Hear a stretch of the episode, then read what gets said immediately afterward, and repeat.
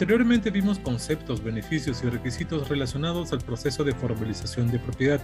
En esta oportunidad vamos a comentar sobre los posibles inconvenientes que pueden aparecer y sobre todo las soluciones para que actúe sin mayor problema. La inmatriculación. Compraste tu casa hace más de 5 años y tienes una escritura de compra-venta, pero quien te vendió la casa no la había registrado, ni el terreno, ni la edificación en Azunar en registros públicos te dijeron que debías inmatricular la propiedad. Te preguntas, entonces, ¿qué es inmatricular?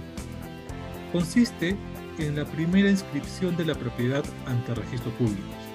Por lo tanto, si la propiedad está inscrita a nombre de otra persona, no procede la inmatriculación. El trámite se realiza en esta entidad. ¿Qué debo hacer? Puedes regularizar la titularidad del terreno y la edificación simultáneamente debes presentar planos de tu vivienda y una memoria descriptiva describiendo ubicación, áreas, linderos y medidas. Un ingeniero colegiado inscrito en SUNAR te puede orientar al respecto. Acreditar la propiedad con el título Escritura Pública de Compra-Venta mayor de 5 años. El informe de ingeniero verificador inscrito en SUNAR. Independización por ejemplo, Cecilia y Pablo tienen inscrito su lote en registros públicos, cada uno construido en una parte del lote y vive allí desde hace más de 12 años. ¿Qué pueden hacer para que cada uno tenga su título y su vivienda inscrita? Cecilia y Pablo pueden tramitar la regularización de su edificación por independización, acogiéndose a la ley 27157 por haber construido antes de 1999. ¿Qué deben hacer? Ante un notario, Cecilia y Pablo deben firmar un acta donde se registre la regularización que van a realizar. Si ambos compartieron un área común, debe contar los porcentajes de participación de cada uno sobre esta área.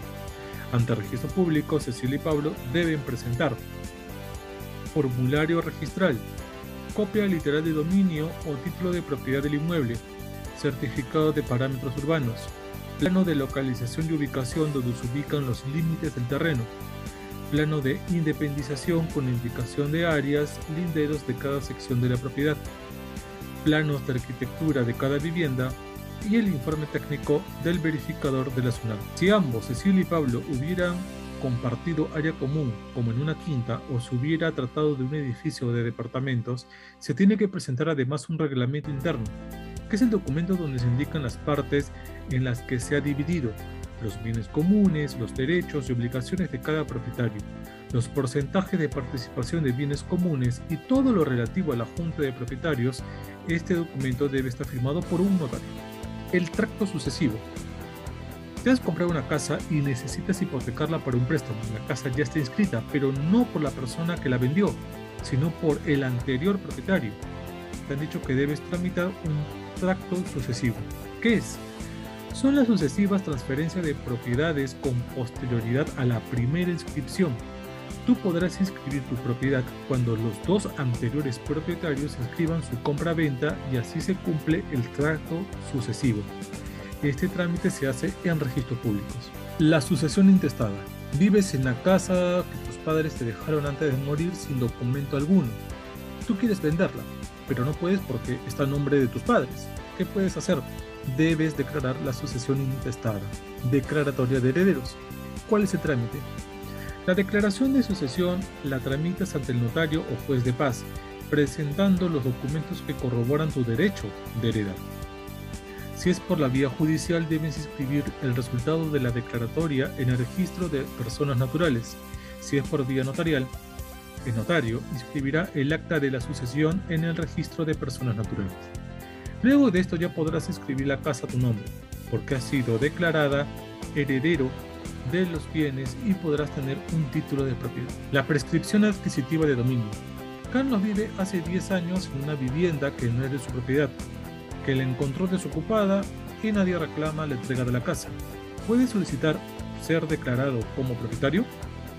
Carlos puede iniciar un procedimiento notarial o judicial de prescripción adquisitiva de dominio, que le permite adquirir la propiedad e inscribirla en registros públicos. ¿Qué es?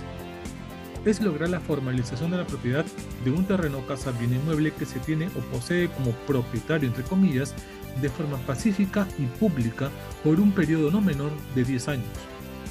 ¿Cuál es el trámite? Carlos debe presentar una solicitud ante un notario o una demanda ante un juez civil o de paz letrado, adjuntando todos los documentos del predio, planos firmados por un profesional y visados por la municipalidad, memoria descriptiva, certificados municipales de posesión, tributos, informe del verificador, además de los documentos que demuestren que ha vivido en el terreno por 10 años o más. Asimismo, debe presentar no menos de tres testigos mayores de 25 años quienes declaren que lo conocen y especifican el tiempo que Carlos viene poseyendo la vivienda. 2. Carlos debe publicar un resumen de la solicitud o demanda con la orden del notario o juez según sea el caso, en el diario oficial del peruano y un diario local, con intervalo de tres días hábiles entre cada aviso, asimismo en la vía notarial el solicitante. 3. En ambos casos, la entidad correspondiente notificará a los interesados y vecinos y colocará carteles en el inmueble en cuestión. 4. En la vía notarial transcurridos 25 días desde la última publicación, si no existe oposición, el notario elevará a escritura pública la solicitud declarando adquirida la propiedad del bien inmueble por prescripción adquisitiva, pudiendo el solicitante, en este caso Carlos, inscribir la escritura pública ante los registros públicos. En la judicial se continuará con el desarrollo del proceso judicial hasta emitir la sentencia correspondiente. En el caso que Carlos obtenga una sentencia favorable y definitiva que declare la prescripción adquisitiva del inmueble a su favor, este podrá inscribir la sentencia en registros públicos, con lo cual se convierte en el nuevo dueño del bien inmueble. Si una tercera persona se opone a un trámite notarial de prescripción adquisitiva, el notario dará por finalizado el trámite y te comunicará el hecho. En este caso podrás iniciar la prescripción adquisitiva ante el Poder Judicial.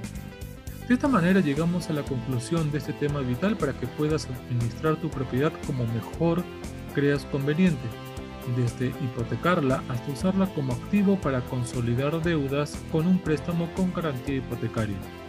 No te olvides suscribirte y seguirnos en nuestras redes sociales para que sepa más sobre educación financiera y préstamos. Nos vemos.